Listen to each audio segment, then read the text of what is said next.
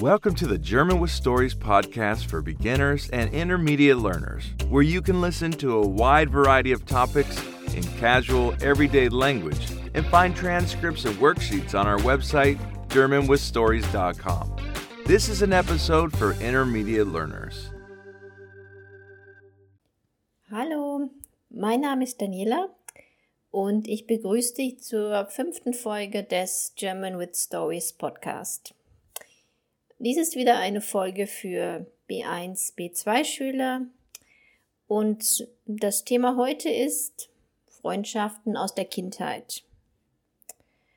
Ich bin in den 1970er Jahren in den Kindergarten und in die Grundschule gegangen und natürlich hatte ich dort Freunde, aber ich muss ehrlich gestehen, dass ich mich an niemanden so richtig erinnern kann.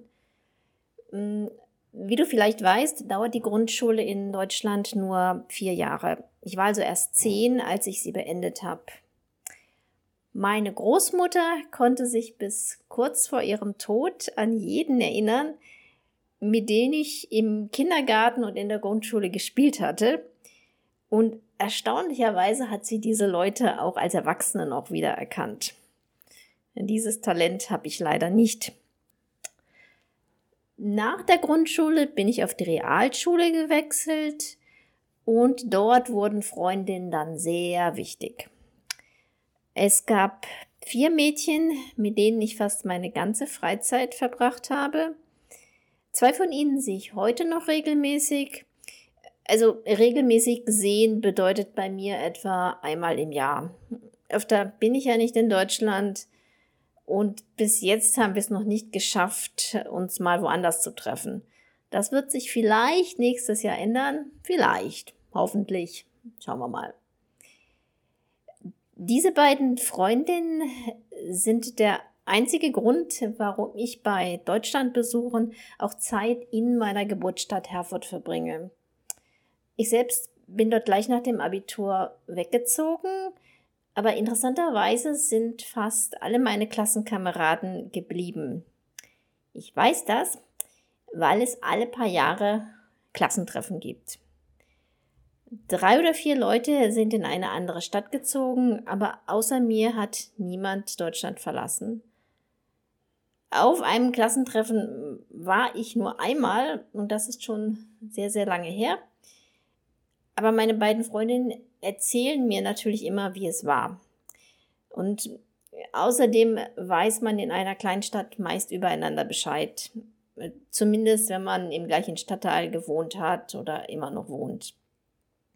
Das ist bei meinen Freundinnen Jutta und Kirstin so. Sie wohnen immer noch in ihrem Elternhaus. Ähm, natürlich sieht es heute anders aus als vor 40 Jahren.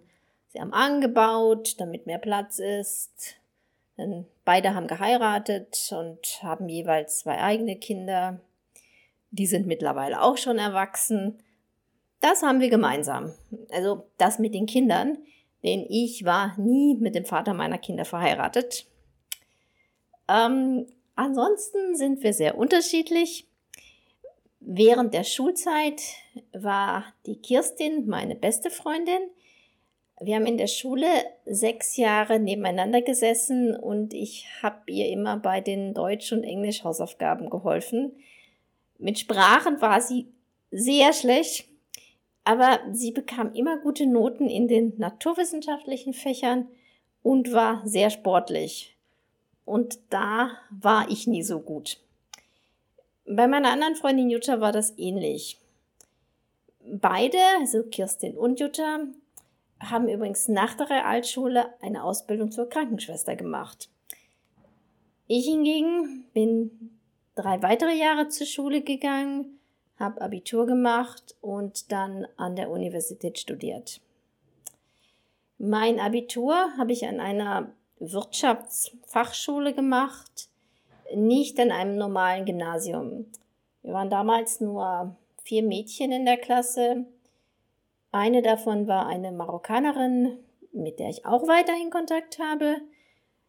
Sie war damals die Klassenbeste und total intelligent, kam aber aus einer sehr traditionellen Familie. Sie hat zwar nach dem Abitur eine Ausbildung gemacht und auch immer gearbeitet, musste aber auf Druck ihres Vaters einen Mann aus Marokko heiraten, den sie vorher nicht kannte. War eine ganz komische Geschichte.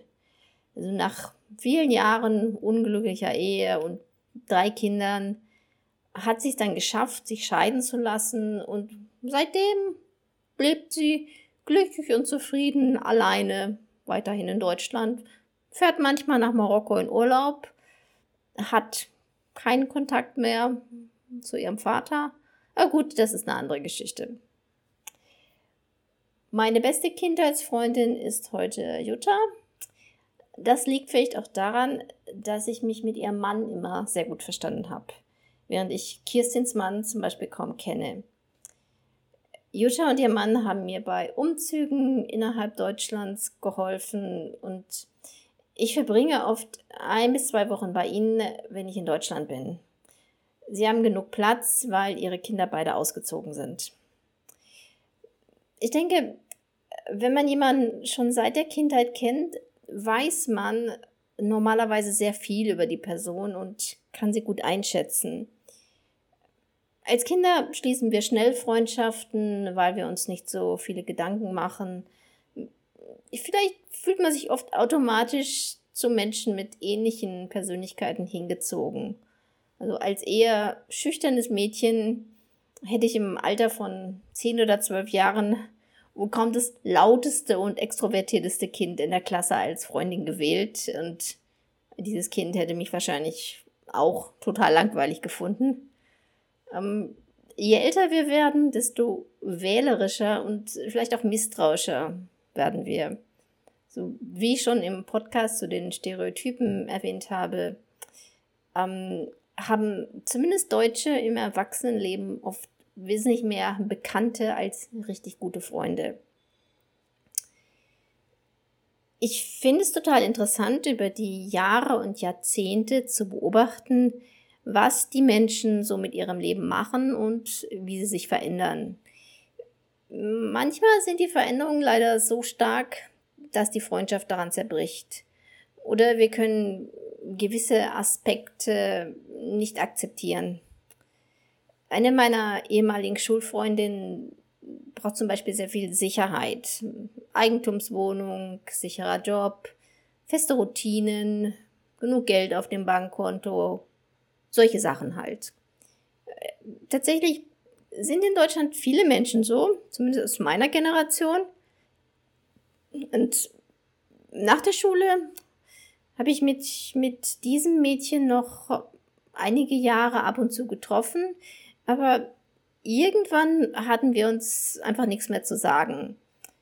Für sie war ich wohl zu unbeständig mit meinen häufigen Umzügen und Jobwechseln.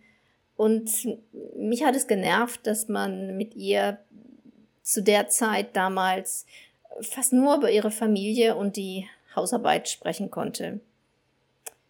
Meine Freundin Jutta trifft sie manchmal und erzählt mir, wie es ihr geht. Wie gesagt, ich finde es interessant, weiterhin etwas über das Leben der Menschen zu wissen, die mir in meiner Kindheit wichtig waren.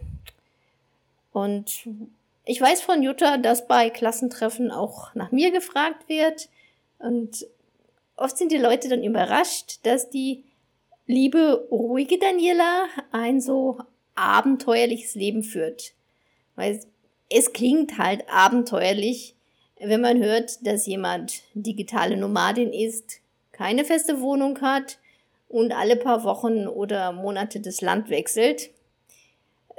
Tatsächlich lebe ich bis auf meine Ortswechsel relativ normal.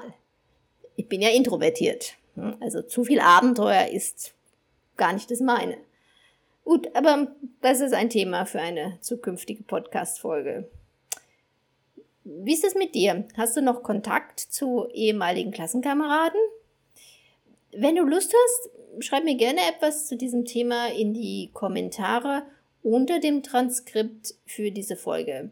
Das Transkript und ein Worksheet findest du im Mitgliederbereich von germanwithstories.com. Einfach anmelden und die kostenlose Mitgliedschaft wählen. Da ist alles für diese Folge freigeschaltet. So, das war's für heute. Die nächste Folge ist wieder für Anfänger und in zwei Wochen geht es dann mit einem Podcast für das Niveau B1, B2 weiter. Bis dann. Ciao, ciao. Thank you so very much for listening to this episode of the German with Stories podcast. Don't forget to join our community at GermanWithStories.com if you want to take your German to the next level. See you there.